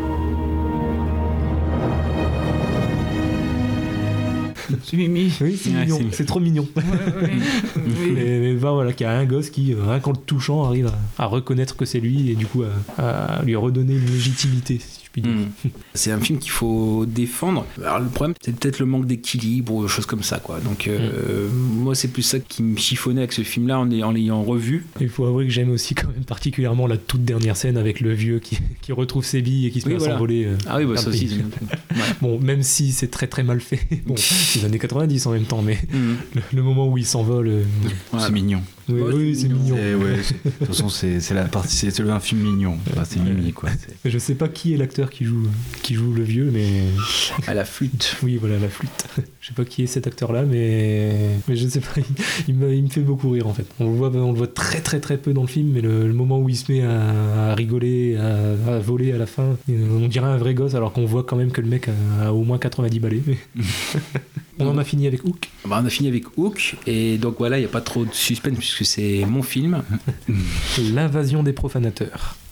Et très bien dit, parce qu'en effet, c'est euh, il y a beaucoup de, confusion, puisque c'est une, c'est une série de films. Et c'est en effet la deuxième version, donc celle de 78 de Philip Kaufman. Si on prend le, titre original, c'est Invasion of Body Snatchers, c'est la série des, donc, des Body Snatchers. Donc c'est un remake du film de 1956, donc de Don Siegel, c'est celui notamment qui est connu pour les Inspecteurs Harry, pour avoir beaucoup travaillé avec euh, Clint Eastwood, euh, notamment son dernier film, c'était L'évadé d'Alcatraz. La traduction française du tout premier, donc de 1956, c'était euh, L'invasion des profanateurs. Fondateur de Sépulture. Alors si on prend vraiment donc Body Snatchers, euh, c'est plutôt les voleurs de corps. Ils volent les enveloppes corporelles. Donc ça, on pense que Sépulture, qu'ils vont dans les tombes, etc. Non, c'est pas ça du tout. Donc en effet, c'est un des, des sujets principaux. Et justement, par exemple, pour le film d'horreur, j'avais préféré prendre l'original du Village d'année 1960 et pas le remake de Carpenter, par exemple de 95. Là, celui-là, je préfère prendre celui de 78 parce qu'en fait, c'est celui qu'aurait dû être celui de 1956. Alors pour expliquer un petit peu, celui de 56, donc ça raconte le changement progressif, une petite ville euh, californienne, Santa Mira, où il y a donc un, docteur, le docteur euh, Bennett, qui voit peu à peu donc euh, plusieurs personnes arriver et lui dire bah voilà, moi mon mari c'est plus mon mari,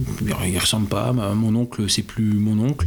Le film commence et finit en fait par un forcément un prologue, un épilogue qui ont été imposés à Don Siegel par la production, parce qu'en fait le film voulait finir par le personnage principal, donc Bennett, qui est au milieu de la route, qui a réussi à s'enfuir de sa ville et qui est sur l'autoroute, est en train d'essayer d'arrêter les, voitures en disant bah voilà ils arrivent, vous êtes les prochains, euh, euh, voilà euh, aidez-moi etc. Et donc finir sur un regard aveugle ou enfin sur le regard de, Bennett qui en fait interpelle le spectateur, vous êtes les prochains etc. We get Biggity.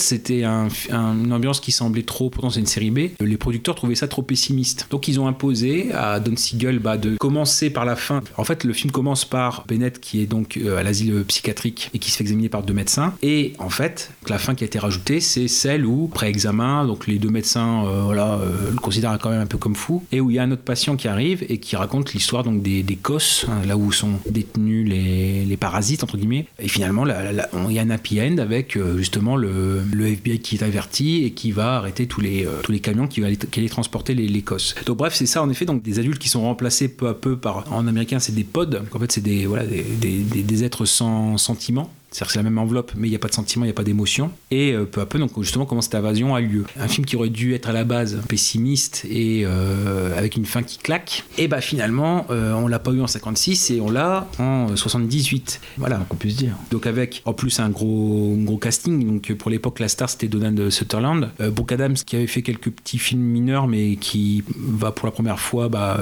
permettre à partir de l'invasion des profanateurs de- d'avoir une petite carrière après. Jeff Goldblum qui est dans un de ses premiers rôles. Leonard Nimoy, le Monsieur Spock de Star Trek, qui a un rôle un petit peu secondaire, mais qui est finalement euh, important, qui est au cœur du récit. Pour moi, c'est euh, toujours pareil. C'est un peu comme avec le village des damnés. C'est euh, la question de à partir du moment euh, en qui on peut avoir confiance, qui est humain, qui ne l'est plus. À partir de quand on prend conscience, pour nous c'est évident que le mal est présent, hein, qu'il y a une menace présente, etc. Jusque-là, on ne veut pas trop y croire quand est-ce que les gens s'y mettent. Il y a un côté un petit peu upgrade, enfin la version au-dessus de 56, bon, qui était à la base, encore une fois, je vous dis, c'est une série B, il n'y avait pas beaucoup de budget, et puis euh, euh, c'était la, pratique des doubles programmes, quoi, en 1956. Mais par contre, le, ce, film de 56, il a une place importante dans le, dans le cinéma fantastique. Il va donner plusieurs euh, euh, thématiques assez importantes. Voilà, on peut penser que c'est quelque chose de basique, etc. Mais non, au contraire, il est très, très riche en thématiques. Pour moi, dans, cette thématique des body snatchers et des autres films qu'il y a, qu'il y a eu par la suite, pour moi, c'est la meilleure version. Voilà, c'est la version qui, qui aurait dû être. Et pour un exemple, puisque c'est un caméo, l'acteur original donc du 56, Kevin McCarthy, on le voit dans une scène de 78 où Donald Sutherland et Brooke Adams sont en voiture. À seul coup, il y, a, il y a un qui vient se jeter sur voilà. Et en fait, c'est l'acteur original du 56. D'accord.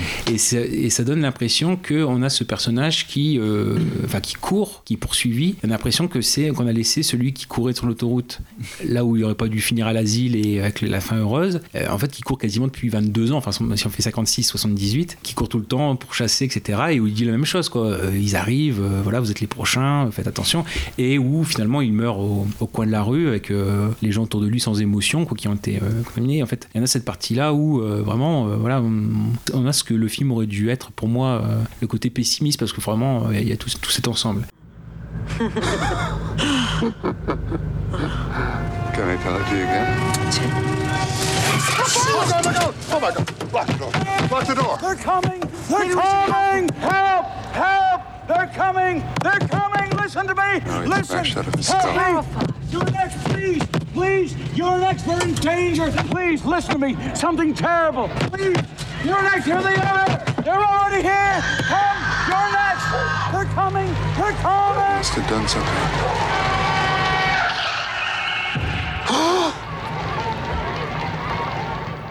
On est loin du happy end imposé, imposé, hein, parce qu'on est dans ce truc-là de 1900, euh, 1956. Euh, le réalisateur du, du- du précédent, c'était pas le chauffeur du taxi d'ailleurs Alors c'est ça, ouais. il- donc il y a, bah, là, on peut Don passer toutes les anecdotes. Don Siegel, qui, qui vient faire un caméo aussi de quand, euh, quasiment vers la fin du film. Où, euh, et en fait, la- l'anecdote, c'est que on voit euh, Sutherland un petit peu qui est euh, un peu ap- apeuré, quoi, ou par la, la conduite, etc. Et en effet, Don Siegel, il, voyait quasiment rien. Donc ce qui fait que comme il était quasiment miro comme une top, euh, bah, sa, sa conduite était très dangereuse. Donc quand, quand on voit les réactions de Sutherland qui, euh, oh, qui regarde comme ça un petit peu apeuré, c'est il est vraiment apeuré.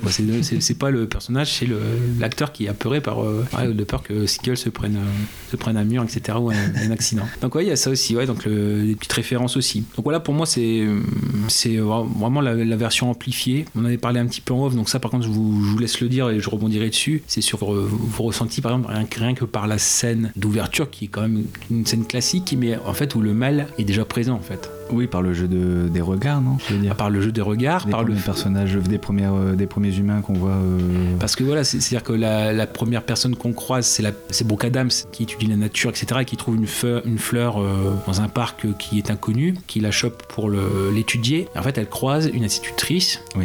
Et en fait, en ayant vu le film, on s'aperçoit qu'en fait, l'institutrice est déjà contaminée. Et pas le. Oui, parce qu'il y a le prêtre aussi. Ah voilà, on va venir sur deux choses. C'est-à-dire qu'en effet, il y a- a, l'institutrice d'un côté, et, et si on, prend- on prend deux parties, c'est-à-dire qu'on a l'institutrice qui va dire à ses, à ses enfants, aux élèves qu'elle a en charge, ah bah, prenez les fleurs, sentez-les, etc.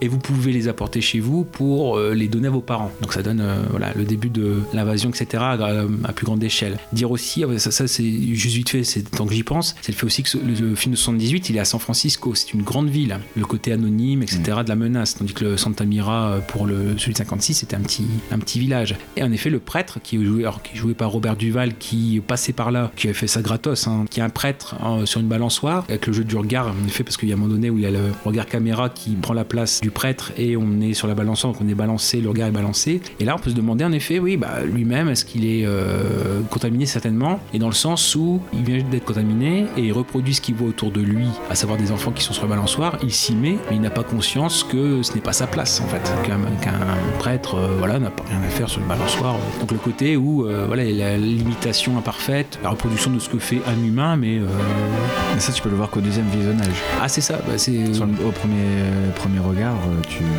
Ah, pas- te pas- de- tu te demandes justement ce qui se passe. Quoi. C'est ça, Ah, pourquoi tu vois c'est juste- sur la balançoire D'ailleurs, moi, ça m'a effrayé tout de suite. hein. J'étais repris tout de suite. Bah, en fait, le film, le film c'est quasiment que ça, c'est qu'il y a beaucoup de choses, même en arrière-plan, qui vont, amener cette, euh, cette ambiance malsaine ou, ou un décalage où bah, des gens font ce que pourraient faire euh, d'autres personnes, mais pas au même moment. C'est un moment inadéquat ou euh, c'est pas la façon de faire, c'est pas le ton. L'ambiance du film, ça va être ça, c'est-à-dire que il y a beaucoup de choses qui sont euh, dans l'ambiance et qui ne correspondent pas à ce que devrait être quelque chose de normal. Donc, on sent qu'il y a de la normalité qui euh, circule durant tout le film en fait. Et en fait, dès le début, euh, voilà, on est plongé dedans. Non, c'est incroyable. Moi j'ai bien aimé le fait que ça, ça change déjà à l'époque, déjà à la fin des années 70, ça change un peu l'image du film d'extraterrestre. Bon, même si ça n'est pas dit clairement au final, il y a toujours un petit doute sur le fait que ce soit extraterrestre. Je crois que ça a Bah, jamais Il y, a- été. bah, il y a quand même le générique de départ où on voit quand même une, une sorte de. Enfin, c'est ce qu'on appelle les spores, en effet, qui circulent, qui dans leur environnement sont euh, face à un- une hostilité, qui cherchent à aller ailleurs. Et il se trouve qu'ils sont sur Terre et qui vont prendre la forme en effet de plantes. Bah, même dans le film, ils en ont conscience en fait. J'ai l'impression il y, a, il y a des répliques qui disent clairement que ça veut changer l'image du film d'extraterrestre. Il y a un moment où il- les personnages sont réunis et qu'il y a un personnage, je sais plus laquelle, c'était une femme, je sais plus laquelle, qui dit euh, mais pourquoi attendre des vaisseaux En gros, quand, ils, prennent conscience que c'est sûrement d'origine extraterrestre, ils disent ça clairement. Pourquoi attendre des vaisseaux Bon, ça, veut dire ce que ça veut dire quoi. Donc là, ils ont trouvé un autre moyen, donc par les, plantes et tout ça. J'aime bien aussi la petite référence à une théorie bien connue. Je savais pas que c'était déjà connu à l'époque. Le fait que l'être humain serait issu de la conception entre un extraterrestre et des singes. il y en a qui pensent vraiment ça, mais bon, pourquoi pas, je suis ouvert, hein, mais il y en a qui pensent que justement on n'est pas directement une évolution du singe, mais euh, le, fruit de la, la copulation entre les extraterrestres et des singes. Et ça c'est mentionné dedans, et notamment justement dans la même scène où ils parlent des vaisseaux, où ils prennent conscience que c'est d'origine extraterrestre. Donc ouais, passer par les plantes, je trouve ça pas original, parce qu'on le voit pas beaucoup dans, les films de ce genre en fait. J'aime bien aussi le, côté épidémique du truc, c'est vraiment on commence par une personne qui est infectée, donc Geoffrey, qui est un très beau prénom d'ailleurs, je tiens à le signaler. Euh, une personne, puis deux, puis ensuite c'est voilà, de, de plus en plus ça devient une masse quoi, et au final on finit par presque avoir une paranoïa, un peu comme quand on parlait de- dans l'émission précédente de It Follows, cette euh, paranoïa vraiment euh, constamment ça peut venir de partout, mais là c'est un peu ça aussi quoi. On sait plus qui est qui, on sait plus qui est infecté, qui ne l'est pas, qui est un vrai humain, qui ne l'est plus. Je trouve le, le mystère euh, bien dosé aussi dans le film, c'est-à-dire que bah, tout de suite dès le départ on voit ces, ces sortes de spores sur la plante, donc euh, on voit une sorte d'organisme très bizarre sur une plante. Ensuite, il y a rapidement le changement de comportement de Geoffrey qui devient bizarre. C'est vraiment ça y va crescendo et le, le mystère euh, continue jusqu'à à peu près une heure de film. Ensuite, il n'y a plus trop de mystère, mais quoique jusqu'à la fin quand même, on se pose des questions quand même. C'est Euh, assez limpide en fait. Oui, mais c'est ça. Le film est limpide, euh, ouais. c'est euh, ben, comme euh, on avait vu avec le VHG d'année, euh, c'est très euh, vraiment, problème. Euh, Étape par étape. ouais. Et j'aime bien aussi le, le côté de la, la peur de l'autre, qui fait penser un peu à Alien justement. Euh, mais sauf que cette fois-ci, c'est euh, on finit par même avoir peur des humains parce qu'on sait plus s'ils sont infectés ou pas. C'est vraiment la peur de l'autre qui, du coup, passe par la peur de soi-même, quoi, en, en quelque sorte, avec l'idée de dédoublement, tout ça. Et ça fait un peu penser à un film très très récent, mais le film Us de Jordan Peele, justement, avec cette Ouais. idée de double, on finit par avoir peur de soi-même. J'avais pensé à ça et aussi à- au film de Carpenter, euh, Invasion Los Angeles. Ah oui. Oui.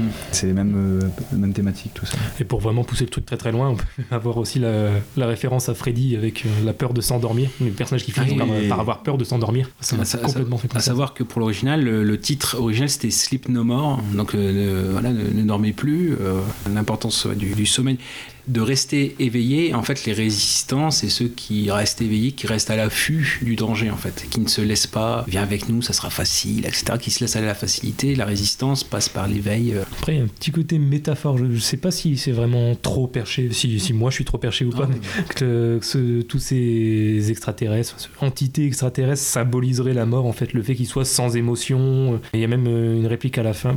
Bon, là, ça va vraiment spoiler. Spoil de bâtard, c'est maintenant.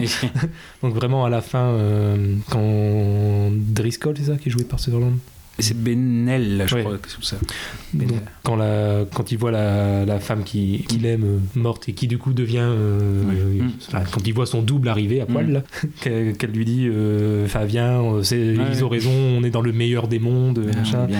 Euh, sans peur, sans souffrance. Voilà, j'ai l'impression vraiment que tout ce côté extraterrestre, donc c'est double, double extraterrestre, symboliserait la mort. Quoi. Le, le côté vraiment sans émotion, soi-disant monde meilleur, plus de peur, plus de souffrance. Ce qui revient comme dialogue dans les deux premières versions. Dans l'original, c'était ouais, l'amour, le désir, la foi, l'ambition. Sans tout cela, la vie est plus simple. Voilà, c'est ce que proposent en effet les Body Snatchers, en effet, là, les, les, les COS, les pods. Le côté sans émotion, c'est plus simple. Il n'y a, pas- a pas la paix, il n'y a, pas- a pas de prise de tête, il n'y a plus de problème en fait. Et puis, problème, il n'y a plus de vie. C'est un peu ce côté-là. Parce que la, vie, c'est aussi, euh, si on n'a pas connu, je sais pas moi, le besoin ou le, le drame, bah, on savoure pas quand on est heureux. Euh, voilà, c'est euh, l'équilibre. Là, c'est le fait d'être sur une seule tonalité tout le temps. Pas plus de problème d'accord, mais plus d'action, plus de vie. euh, bon, c'est plus. Oui, c'est un film anticonformiste. hein. Et bizarrement, il y avait beaucoup, c'était, euh, ils pensaient que c'était, euh, surtout pour sur le 56, que c'était la contestation, bah, comme un peu comme les, les années du communisme, etc. Mais en fait, c'est plus le, c'est même limite l'Amérique qui regarde, qui se regarde, c'est le plus la critique de la standardisation. Donc c'est plus une autocritique. On est parti dans la partie spoiler, donc c'est vrai qu'il y a cette scène finale aussi où euh, Donna Sutherland et puis euh, Elizabeth Driscoll avaient un couple d'amis, les Belichick, joués par Jeff Goldblum et donc c'est Veronica Cartwright. Donc euh, elle, c'est Nancy. Donc c'était une des euh, de celles qui ne s'était pas fait euh, contaminer. Et donc à la toute fin du film, bah, puisqu'il faut spoiler, on suppose que Sutherland s'est quand même sorti et qu'il a fait la tactique du je ne monte pas mon énergie, je ne monte pas d'émotion pour me fondre dans la masse et ne pas me faire capter. Donc les deux trois dernières minutes, on a des scènes comme ça où euh, voilà, on suppose qu'il joue ce jeu-là. Et puis donc il, Nancy le recroise, voilà, en pensant qu'il n'est pas contaminé. Et finalement c'est ça, c'est qui arrive, c'est-à-dire que en le voyant, il y a ce cri qui est une invention de Kaufman pour ce film-là. C'est pas dans le roman où il y a un cri où euh, une bouche grande ouverte, etc. Puis avec une sorte de sirène, c'est un cri euh, effrayant, Ah, c'est effrayant. avec les yeux écarquillés, etc. Qui euh, en fait est un cri de, comme ils sont connectés, un cri d'alerte pour les autres euh, body snatchers en effet, pour dire qu'il y a encore quelqu'un qui n'est pas converti.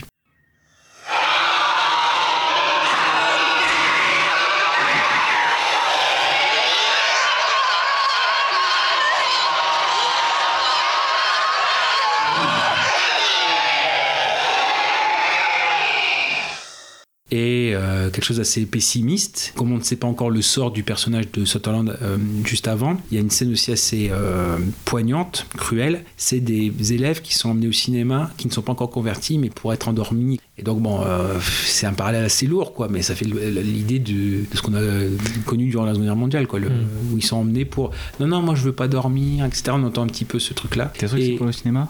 Hmm T'es sûr que c'est pour aller au cinéma parce qu'il y a un moment, euh, la... bon, c'est un détail, hein. c'est juste la, la professeure qui lui dit eh, on va faire une sieste les enfants. C'est ça, ouais. le- Il y a ça. au cinéma? Bah, je crois qu'ils sont devant. Ouais, ils sont devant un cinéma, je sais pas pourquoi. Mais bon. Et, donc, oui, juste pour. Là, c'est pareil, c'est pour l'anecdote. C'est-à-dire que, comme c'est un scénario qui s'est alors, qui s'est écrit au jour le jour par nécessité, c'est-à-dire que Kaufman, en fait, quand, il, est reparti avec le scénariste, il est reparti avec euh, quasiment de zéro. Donc, certes, il avait une base, finalement, ce qui fait que les acteurs eux-mêmes ne savaient pas euh, si leur, sort assez vite. Et c'était le cas de Veronica Cartwright qui n'était pas euh, au courant de ce que euh, Sutherland, en fait, était devenu. Et pareil, là aussi, on a une réaction d'effroi. Enfin, elle va vers lui, elle s'attend à ce qu'il voilà, ce qu'il communique pour pouvoir se sauver. Et puis finalement, le, fait qu'il soit lui-même contaminé et qu'il pousse son cri, un peu avec une tête assez effrayante, elle joue le, vrai, entre guillemets. C'est-à-dire que c'est vraiment sa réaction d'étonnement où euh, elle s'attend pas à ce qu'on lui, crie dessus, etc. Alors, juste vite fait, euh, sur les deux autres, il y a donc le Body Snatchers de 1993 d'Abel Ferrara, qui est quand même euh, un réalisateur assez subversif ou qui montre quand même le côté assez cru, alors qui, par contre, en effet, est une œuvre de commande, alors qui a pour originalité de, comment dire, de prendre comme cadre non plus une ville, non plus un village, mais une base militaire. C'est un film qui se voit assez rapidement, il fait une heure et demie. Euh, bon, c'est très 90, ça veut dire que euh, l'héroïne, c'est une jeune, une ado, quoi, enfin une fin d'ado. Et donc, l'intérêt ou le, côté intelligent, alors c'est un scénario qui est écrit à plusieurs mains en plusieurs temps. Il y a Larry Cohen qui a un peu le côté un peu scénariste un peu roublard, qui a toujours des high concepts. Ouais, Stuart Gordon qui avait fait euh, etc. Le côté base militaire, l'intéressant, c'était que, en fait, le- le- les soldats sont tellement disciplinés, avec un air comme ça, et dans leurs émotions, ils ont quasiment rien parce qu'ils doivent rien transparaître, que ça rendait encore plus difficile de savoir s'il était contaminé ou pas. Pas de grosse tête d'affiche. Il y a des bonnes scènes comme ça, notamment il y a un monologue de Forrest Whitaker, le médecin de la base, euh, qui s'aperçoit peu à peu tout le monde est, contaminé, etc. Et euh, ça renouvelle un petit peu le genre. C'est pas, c'est pas le meilleur, mais bon, on peut, le voir rapidement. Et par contre, il y a- c'est vrai qu'il y a le Invasion avec euh, Nicole Kidman en 2007 et Daniel Craig, juste avant qu'il soit James Bond, qui est un film parce qu'il été remonté, qui aurait pu être bien parce que c'est Oliver Egepergue qui avait fait l'expérience et la chute, enfin l'expérience et la chute le- sur le film sur euh, les derniers, les derniers jours d'Hitler et qui était parti sur un côté euh, voilà un film ultra pessimiste comme était à peu près celui de 78 et finalement bah pareil la production euh, c'était Joel Silver a dit non non c'est trop c'est trop pesant c'est trop trop pessimiste il faut le rendre un peu plus blockbuster. Donc il a engagé les Wachowski pour euh, donner un coup de main. Donc il y a une fin euh, bidon quoi le bah, en fait on revient c'est une boucle qui se boucle. C'est à dire que celui de 56 on lui avait imposé euh, à Seagull une, une end. Bah là pareil la c'est une end à la con euh, ça t'est retourné en grande partie euh, bon bref donc ce qui fait que c'est un film très bancal. Il se laisse suivre mais bon si on prend dans la saga des Body Snatchers euh, c'est pour moi c'est celui de 78 qui est en premier voilà celui de 56 en deuxième pour les raisons que j'ai citées c'est parce que si on enlevait le prologue à la limite il aurait pu être premier. Après Body Snatchers et Invasion si on fait un, petit classement un petit top Body Snatchers voilà. Donc bref ouais, une thématique assez riche et moi c'est pour ça c'est aussi ce côté où l'horreur en fait s'immisce au plus intime c'est chez, soi parce que finalement c'est pour euh, celui de 78 c'est euh, comment dire le- c'est c'est le mari de d'Elisabeth euh, qui est atteint l'horreur qui s'immisce au plus profond et même au- auprès des êtres qu'on est censé connaître le plus la famille le type d'horreur psychologique que, que je préfère Très bonne conclusion. bah voilà, j'ai beaucoup parlé, mais c'est vrai que bon, en même temps, je parle euh, quasiment de quatre films, quatre films en un, mais c'est vrai que c'est des thématiques assez riches. Comme c'est la version un peu moins chiche, parce que voilà, encore une fois, le- celui de 56, mais encore une fois, celui de 56, il faut complètement le réévaluer. Et pour une simple série B, il a quand même une théma- des thématiques assez riches. Et rien que pour l'époque, l'époque, c'est, il a ouvert à, à beaucoup de choses sans être caricatural. Il y avait beaucoup de films de science-fiction de l'époque qui étaient euh, très caricaturaux avec euh, la peur communiste, la chose venue d'un autre monde. Et en fait, chaque Body Snatchers, il a un rapport avec le, avec l'époque où il, où il est en fait. Si je développe que sur un exemple, c'est celui de 93 d'Aferrara où on est face, il a eu l'effondrement de l'URSS en 91, donc il n'y a plus vraiment d'adversaire euh, Ouais. pour l'instant. On n'est pas, voilà, on n'est pas en 2001. Et donc finalement, c'est est-ce que l'ennemi, maintenant qu'il n'y a plus d'ennemi, est-ce que l'ennemi vient pas de l'intérieur? En fait Donc c'est euh, parce que finalement c'est euh, pareil, c'est à partir des bases militaires quand une grande partie est, au- est aux mains des, des body snatchers. bah, le but c'est d'amener l'Écosse de contaminer les autres bases militaires. Quand ils seront aux commandes, des grandes bases militaires, ils ont quasiment tout entre les mains. Donc là aussi c'est euh, voilà, le- l'ennemi intérieur parce que voilà, on est en 80, 93. Et c'est des films qui voilà qui ont certains sujets fantastiques mais qui sont plus intelligents que euh, leur simple propos de base qui semblent justement basiques et qui en disent beaucoup plus enfin qui pour qui ont des enjeux intéressants euh, et multiples voilà voilà donc on passe aux recommandations ou du moins toujours pareil le même esprit c'est à dire que si voilà si on n'avait pas proposé ce, le film qu'on a proposé aujourd'hui lequel dans le domaine de la science-fiction et ou du fantastique on aurait proposé? Euh, le Casa? Ouais, allez. Pour moi, je propose The Crow de- d'Alex Proyas. J'en parle parce qu'il est. Bon, on n'entend pas. Il est méconnu, c'est un film assez méconnu. Enfin, il est, il est connu, mais de. Enfin, c'est très vague en fait, on a juste une image. Enfin, c'est. Toi, tu me l'as fait découvrir, Guida, tu me l'as fait découvrir euh, assez euh, récemment. je. Ouais, ouais, c'était il y a quelques mois, mais ouais. Mais je vois ce que tu veux dire. En fait, c'est c'est pas qu'il est méconnu, c'est que il est tout- pas très populaire. Voilà, en fait, tout le monde connaît, mais personne n'en parle. J'ai l'impression. en gros. On a une image en fait. Ouais. Enfin, moi en tout cas j'avais juste l'image de, bah, de, de Brandon Lee, tu sais, en, avec mon maquillage, mais euh, jamais, j'avais jamais le pas d'aller d'aller voir le Mm. film. Et en fait j'ai un rapport mystique avec ce film. Enfin, tu regardes ce film, c'est assez classique en fait comme histoire, mais au final t'as été en- embarqué dans la musique de, de Graham Revel, je crois. Et t'es embarqué avec euh, voilà dans, dans une- quelque chose de, de- de mystique. En plus avec euh, l'histoire tragique de, de Brandon Lee, euh, ça fait encore plus écho. Voilà, c'est émouvant, en même temps très beau à regarder. Enfin en tout cas je, je vous le conseille. Oui, après, euh, moi, voilà, moi j'étais, j'étais ado quand c'est sorti, donc euh, c'est un film iconique de, des 90. Après, je pense que c'est plus aussi par rapport à l'héritage que Proyas, euh, voilà, que il s'est un peu enlisé à, travers, à travers ses projets. Là, son dernier, c'était Gods of Egypt en, en 2015. Mon Dieu. Donc voilà, après, après il sait pas, pas qu'il s'est perdu, c'est qu'il a dû répondre à des œuvres de commande, mais on prend The Crow, on prend Dark City aussi, qui est, qui est très bien. le de commande à Cooley Smith, où ça, ça peut commencer à dévier un peu, même si ça reste dans le domaine, dans le domaine du, d'acceptable. Ah, voilà, et puis après, ça se résume à ça. Avant Egypt, il y a la prédiction avec Nicolas Cage. Quand, euh, quand les films de Nicolas Cage sortaient encore en salle. Je l'ai vu. Voilà, voilà. Et donc, euh, et là, par contre, ouais, c'est là aussi où euh, le film a eu un petit succès, mais il a eu un gros, une grosse critique par rapport au fait que euh, ça se rapprochait beaucoup de, des théories de la scientologie. ou- Et puis après, ouais, euh, Goes of Egypt. hein, donc, ouais, donc c'est, c'est peut-être, le fait que voilà, la carrière de Proyas, euh, entre guillemets, il se, il se rappelle pas assez peut-être au bon souvenir des personnes pour nous dire ah bah oui, bah, il a commencé par The Crow et finalement, oui, ces, beaux jours, ils sont, ils sont loin finalement. Euh, c'est- Voilà. Donc il y a peut-être, il y a peut-être ça aussi, c'est peut-être l'héritage de Proyas qui, je pense que The Crow, euh, ouais, on en parle encore quand même, mais c'est vrai que euh, il n'y a pas forcément de, ouais, de, de mise à jour. euh, voilà, il est dans l'inconscient, mais ouais, je pense qu'on le, on le reconvoque pas assez souvent. Ouais, non, non, non, mais c'est un film à voir. Et Ah oui. C'est peut-être pas le meilleur de, du genre, mais euh, Ah, un si, film. oh, si, là. Après, c'est pareil, il y a tout l'univers etc., qui est autour de, du côté gothique, etc., qui correspond Ouais. aussi à l'époque. Si on, le- si on le remet dans le contexte, euh, ouais, si, si. Il faut, faut, faut le souligner, donc je, Ouais, ouais, je le dis. t'as bien faut avoir un cri du cœur. Bon, Et toi Louis Euh, bon, bah, moi, ma recommandation, elle va aller très très vite parce que c'est impossible de parler comme ça rapidement de ce film, tout le monde le connaît. C'est Terminator 2. Voilà, en fait, j'hésitais hein, entre Hook et Terminator 2 parce que c'est mes deux films préférés, mais il fallait en choisir qu'un vu qu'on a regroupé Fantastique ou SF. Donc Ouais. en gros, il fallait choisir Fantastique ou SF. J'avais choisi Fantastique. Donc mon, mon deuxième choix, du coup, c'était la SF avec Terminator 2. Mais voilà, bah, de toute façon, tout le monde connaît. Je, je peux pas. je vais rien, je, je peux rien vous apprendre comme ça rapidement en deux minutes, mais je trouve que déjà le premier Terminator c'est grand grand classique et un grand film de science-fiction et le 2 a réussi encore à le surpasser euh, en gardant le côté un peu angoissant du premier et en ajoutant un gros côté action qui, qui avait déjà un peu dans le premier mais pas autant parce qu'il n'y avait pas le même budget. Mm. Mais voilà, ça a été une petite révolution quand même, une grosse grosse grosse révolution on va dire à sa sortie. euh, ça a été le plus gros budget euh, au moment où le film a été fait en tout cas, c'est plus le cas maintenant. Euh, tout est parfait dans ce film pour moi. le Schwarzenegger qui, qui devient gentil après avoir été méchant dans le premier. Ça, ça- déjà avoir, je trouve, un, un twist aussi surprenant au bout de 30 minutes de film, déjà, enfin, en se remettant dans le contexte. Parce que maintenant tout le monde le sait, c'est plus un twist, mais au moment où le film est sorti, je pense que personne s'y attendait quand même, au bout de 30 minutes de film, à voir qu'en fait Schwarzy était gentil et, et que l'autre était le, était le méchant. et Robert Patrick, dont on parle trop peu, mais qui, qui dans, dans ce film pour moi est, est- est monumental, mais encore meilleur que Schwarzenegger, je pense. Je sais pas, et je saurais même pas comment décrire, euh, décrire sa prestation en fait. Il est très particulier. Il y a, il y a une tête de, de bon gros connard et en même temps, t'as envie de lui faire confiance, quoi. Je sais pas, mais il a vraiment une allure de flic et en même temps de, de machine à tuer, quoi. Ah, et puis Lamadou, etc. Donc euh, Lamadou, son monde, euh, il sait sait si bien se faire aux, aux humains. Et c'est vrai que finalement, le, ça perdure dans le temps. C'est-à-dire que le- moi, je me souviens de, de vouloir le voir à sa sortie, que la séance est complète, donc je suis obligé de me rabattre parce que j'étais déposé par mes parents, mais mes parents sont repartis après et de, j'ai dû aller voir le choix d'aimer avec Julia Roberts. Ouais, d'accord. Euh, donc c'est pas du tout la même ambiance. Euh, et donc oui, de, forcément, de, même de le revoir euh, là quand il est ressorti en, en 4K, euh, je pense qu'il y, a- il y a deux ans, la salle était complète. hein, C'était un.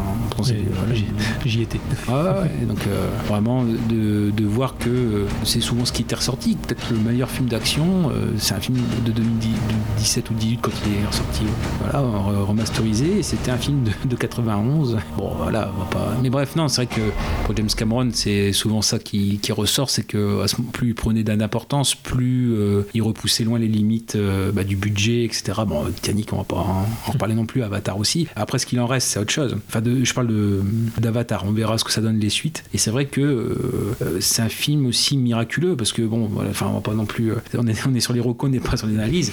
Et c'est des films parfois qui tiennent euh, qui tiennent du miracle parce que finalement les délais de pour écrire, tourner et réaliser le film ont été finalement assez courts. Il a il a fait ça dans l'urgence, euh, Cameron. Et donc aboutir dans un, un film pareil euh, dans l'urgence etc c'est vraiment euh, ouais, c'est fait- c'est phénoménal avec tous les risques qu'il y a euh, les effets spéciaux à l'époque qui étaient voilà qui étaient quand même en, en dur ou novateurs avec c'est Stan Winston qui, qui fera aussi Jurassic Park voilà qui, qui était aux effets spéciaux c'est voilà c'est assez novateur et voir que ça tient encore la route aujourd'hui que finalement c'est c'est aussi à ça qu'on connaît un film c'est on- quand on l'enclenche comme ça dis- distraitement qu'on le met et puis qu'on n'arrive pas à décrocher c'est aussi ça les, les grands films ouais. Et la recommandation de Gravelax. Alors bah c'est en fait c'est- c'est concomitant à la tienne parce que finalement j'ai profité des, des soldes entre guillemets pour acheter à nouveau Terminator 2 mais en ultra HD et j'ai profité en même temps et c'est comme ça que j'ai redécouvert ce film je l'avais déjà vu sur grand écran. Euh, c'est la version 4K de, que je peux que conseiller de 2001. Enfin, bah, forcément si on parle du classique. Et là pareil pour une reco le temps est vraiment trop court même une émission c'est trop court pour parler totalement de 2001 mais dire vraiment que ce travail fait euh, de restauration de 2001 parce que je l'avais vu euh, en Blu-ray euh,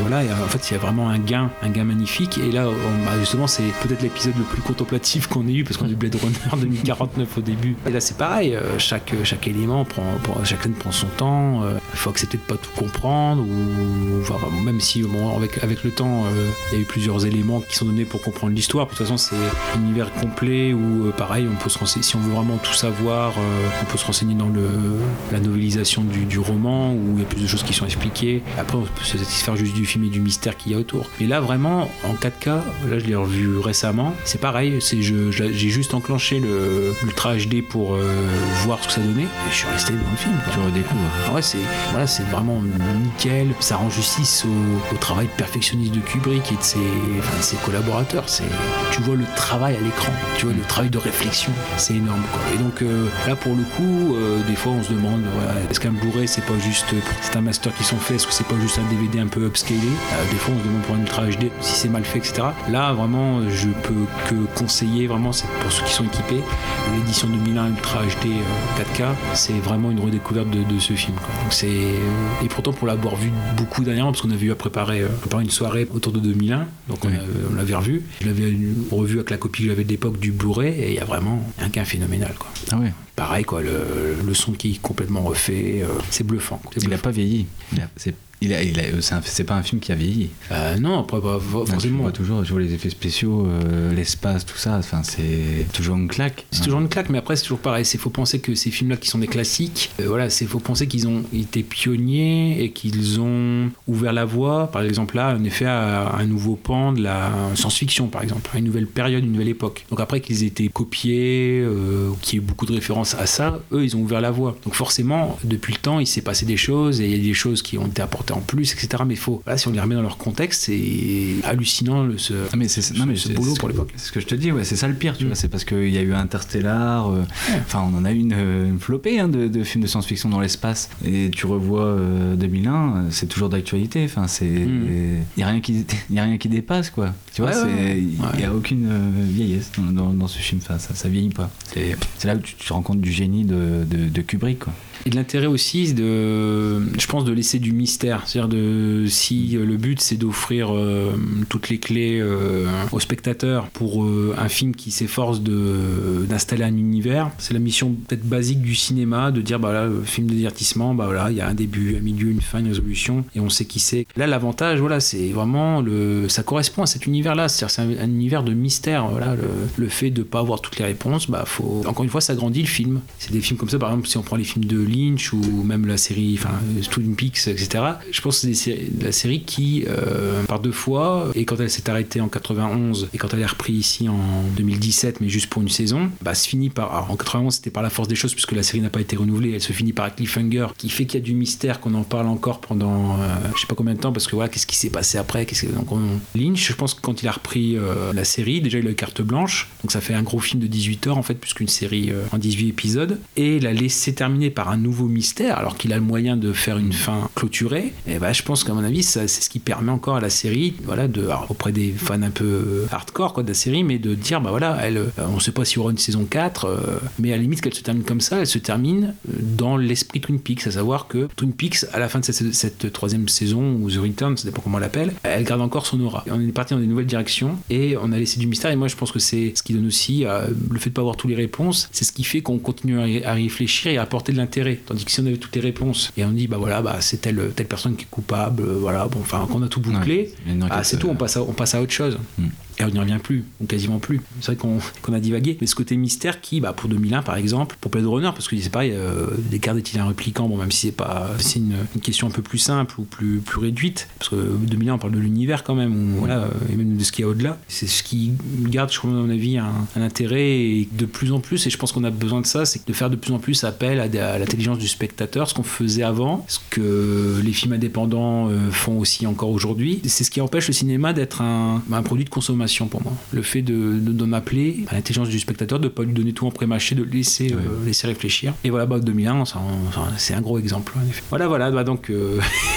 On finit, euh, on finit avec 2001 quoi. Bah ouais, mais bon, en même temps, on, euh, avec, avec tous les films qu'on. Ah oui, c'est pas des films. Bah, euh, Terminator 2, ça va.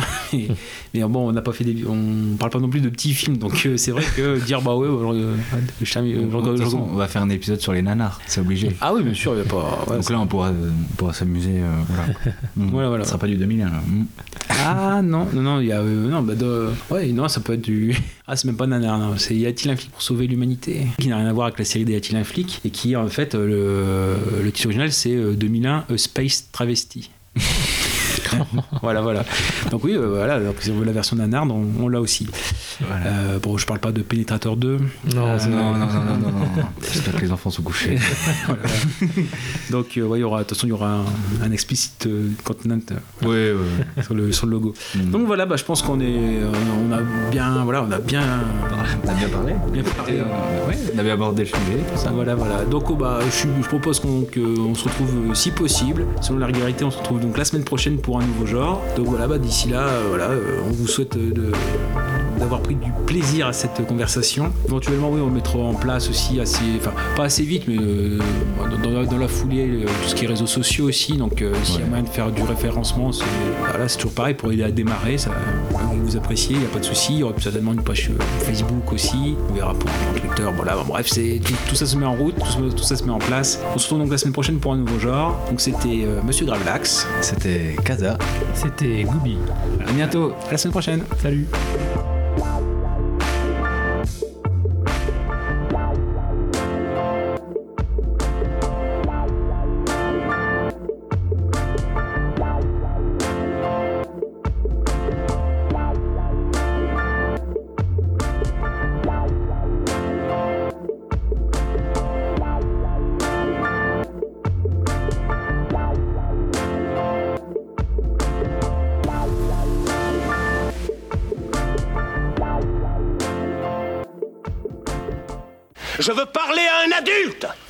Les adultes sont des pirates.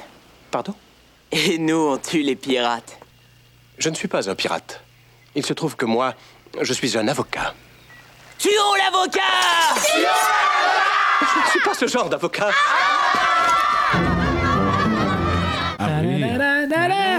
Allez.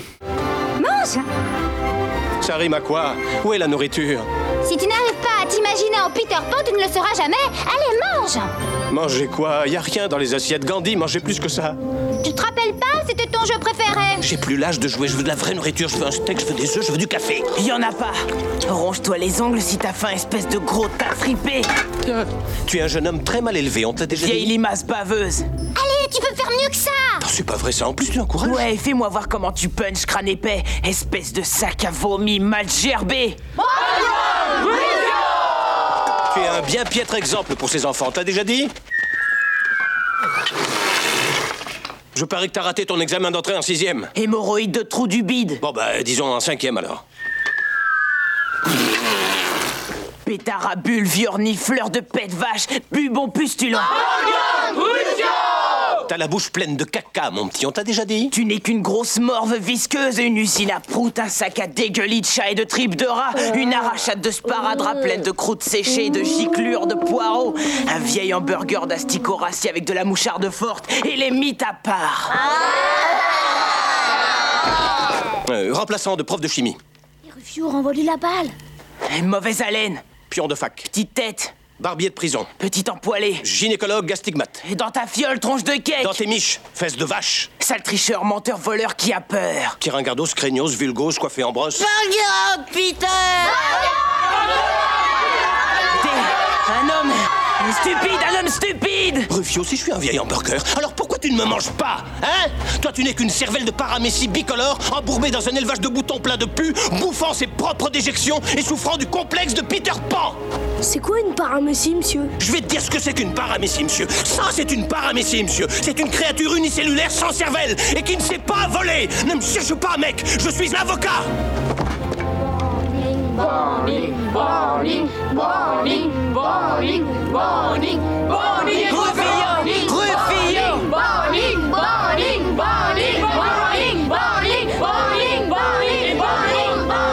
Oh, Rufio, va donc casser les noisettes de l'écureuil d'à côté. Hein